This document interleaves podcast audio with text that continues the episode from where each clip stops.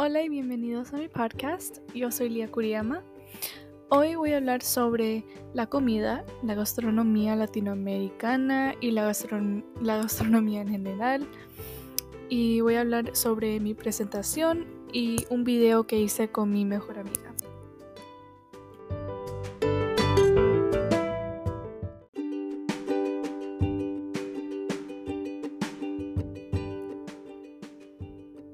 Para mi clase de arte y cultura hispana, tuvimos una asignatura que se trataba sobre nuestros platos favoritos. Cada uno tenía un slide y teníamos que poner información o investigar un poco más en nuestro plato favorito. El plato favorito que yo elegí, tengo muchos, pero si tenía que elegir uno de todos mis favoritos sería los tallarines verdes peruanos. Para mí los tallarines verdes es algo que eh, yo me recuerdo desde mi niñez y es algo muy especial para mí. Entonces voy a leer un poco sobre lo que puse en mi presentación primero. Los tallarines verdes originó en Perú el plato fue creado en los primeros años de la colonia española en Perú. Y esto fue cuando los inmigrantes de Italia, eh, más específicamente de la región que se llama Liguria, Liguria en Italia, se inmigraron aquí o allá en Perú. Los ingredientes para la salsa verde son la, espina, la espinaca, el ajo, queso fresco, leche condensada, pácanas, aceite de oliva, queso parmesano, cebolla roja y albahaca. Una cosa que, algunas cosas que puede ser servido al lado con el tallarín, típicamente es el bistec. Puede ser a la parrilla o puede ser apanado, como desea usted. Y también al lado también puede ser a veces papas a la huancaína específicamente, pero también a veces son solo papas sancochadas. A mí personalmente yo prefiero papas a la huancaína porque también ese es un truco que yo tengo, que si lo quieren probar, pruébenlo porque es muy rico en mi opinión. Pero si pones, si haces verde con papas a la huancaína al lado, a veces la salsa huancaína, si está en el mismo plato, se junta un poco con el tajín verde. Y cuando te digo que eso es el combo tan rico que... Y también con el sazón del, del bistec. Oh my god, es como la cosa más maravillosa de este mundo, te lo juro. Y finalmente, una adaptación de, de un plato es una adaptación de un plato italiano como dije antes, la gente que emigraron de Italia a Perú se fueron de la región que se llamaba Liguria. Entonces este plato en Italia, el original, se llamaba pesto ligure. Los inmigrantes italianos trajeron, el, su plato, el pesto ligure, pero aquí o allá en Perú la cosa que cambiaron fue que cambiaron el queso parmesano para el queso fresco, porque aquí o allá en Perú no tenían tanto o no se veía, no se veía, no era muy común el, el queso parmesano. Era más el queso fresco. Y ya, eso es lo que tenía mi slide.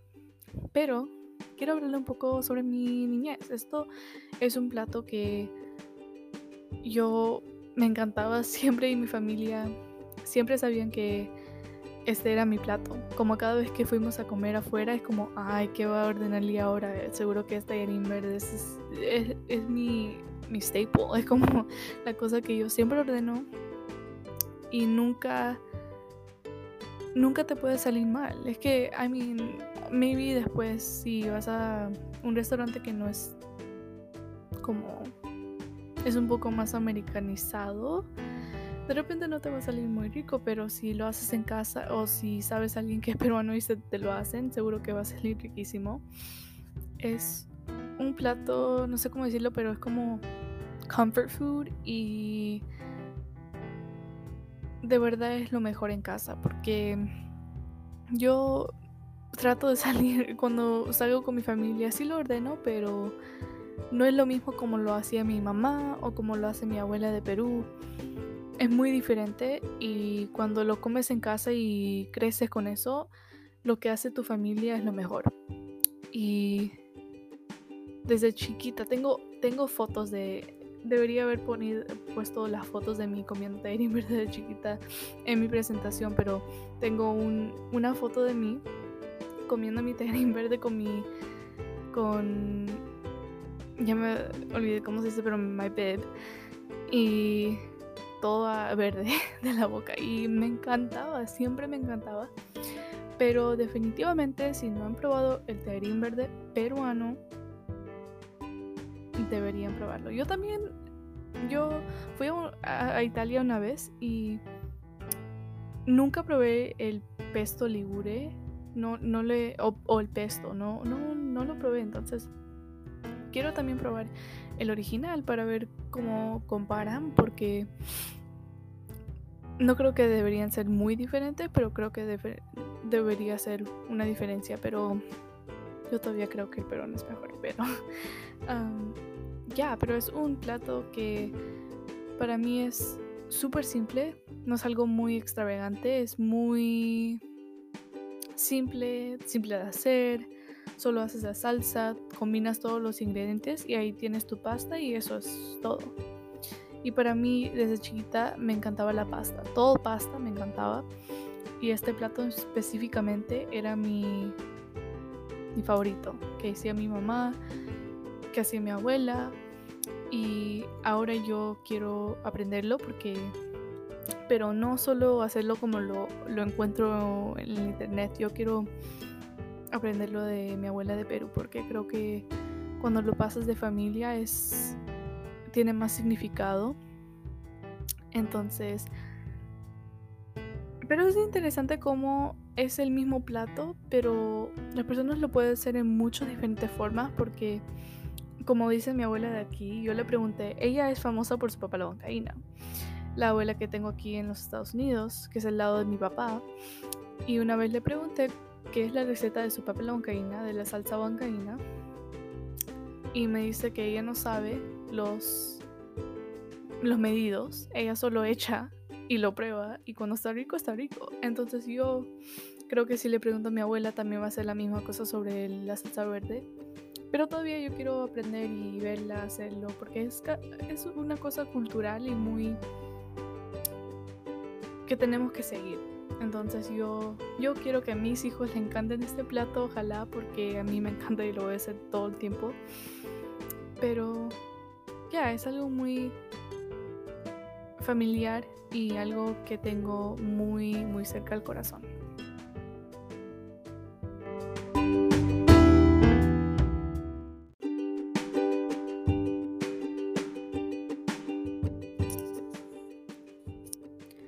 La segunda asignatura que tuvimos que hacer para la gastronomía fue ir a un restaurante que no hemos probado antes. No tenía que ser latinoamericano, pero solo algo diferente.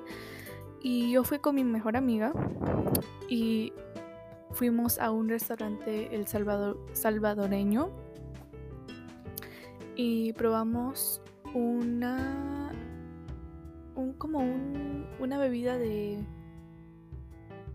bebida de mote creo que es básicamente o de maíz perdón de maíz y después unas pupus, pupus, pupusas de queso con puerco. Y eso fue... La pupusa a mí me encantó. Especialmente nos dieron como una salsita al lado que es como cebolla. Para mí en Perú se llama la salsa criolla, pero ellos lo hicieron un poco diferente, entonces no sé cómo le llaman, pero es una salsa de cebolla básicamente. Y lo pusimos ahí encima de las pupusas y lo, comieron, lo comimos y es muy rico. Definitivamente lo, recomendé, lo recomendaría.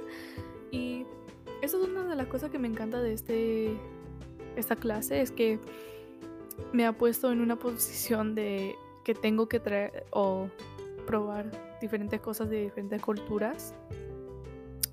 Y yo en Perú la pupusa no es una cosa, no, no existe ahí. O no lo hacemos. O no se ve tanto, no sé, porque en los lugares que yo he ido en Perú nunca he visto pupusas. Entonces yo no era familiar con eso. Pero me interesó y vi el, la foto y lo vi en un video que vimos en clase y quería probarlo porque se veía un poco... A mí me encanta el queso. Me encanta el queso. Cualquier cosa que es frita con queso me encanta. Entonces ver que es una como una masa con queso y le puedes poner carne, sign me up. eso es lo que eso es lo que me encanta. Entonces em, Después probamos la bebida de maíz. Que eso, no te voy a mentir, que eso sí me asustó un poquito porque no sabía qué, iba a probar. Pero creo que es como, como si alguien probara arroz con leche por, la primera vez. Porque para mí me encanta el, arroz con leche, pero si le dices a alguien que no es familiar con eso y le dices que es arroz con leche, eso no es algo que típicamente va junto, ¿no? Entonces cuando yo pensé, voy a tomar maíz, ah, para mí en Perú comemos como maíz, como canchita o, choclo, pero no comemos, no tomamos maíz, ¿no? Entonces eso fue un poco más intimidante y no, no me atrajo mucho, pero después lo probé y me encantó, ¿no? Es algo, era caliente, pero era muy dulce para hacer maíz, pero me encantaba, me encantó.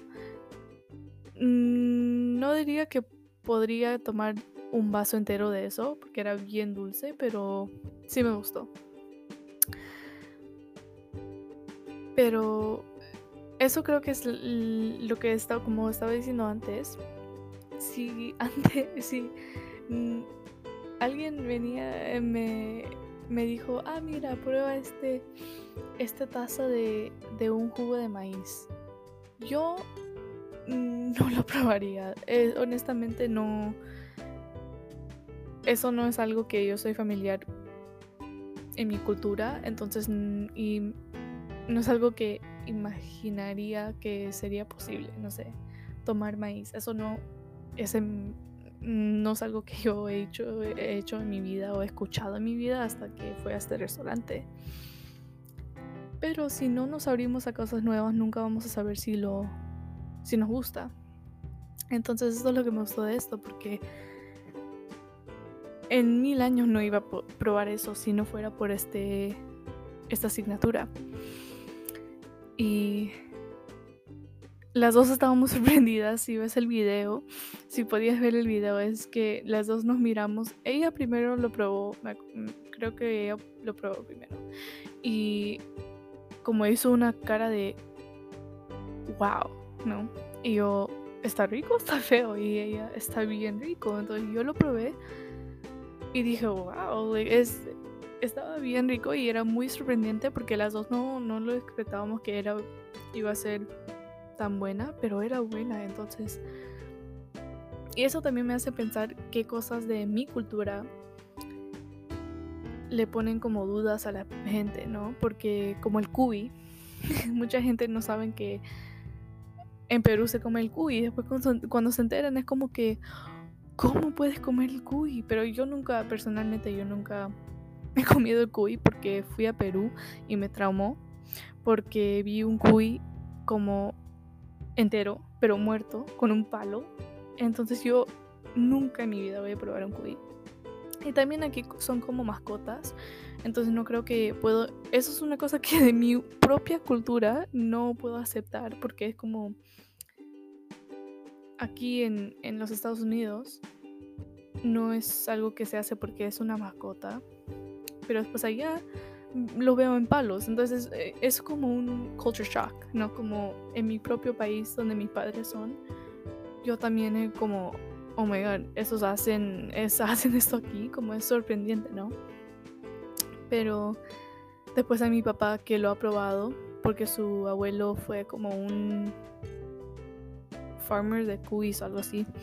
Entonces él lo probó y me dijo que sabe como pollo, pero él también es como algo que nunca pudo hacer otra vez porque es como una mascota, es, pues, es visto como, como una mascota, entonces... Pero es bien interesante como la gastronomía es diferente en tantos sitios. Y hasta en tu, tu propio país, dependiendo de qué área eres, puedes encontrar cosas que te van a intimidar o te van a sorprender. Y eso es lo que pasa por todo el mundo. Entonces, ya, pero ya. Me encantó las pupusas. Definitivamente lo recomendaría. Es básicamente una masa con queso adentro frita con puede ser con frijoles o puede ser con puerco o cualquier cosa que tú deseas, chicharrón, pero fue excepcional y también con la bebida estaba riquísima.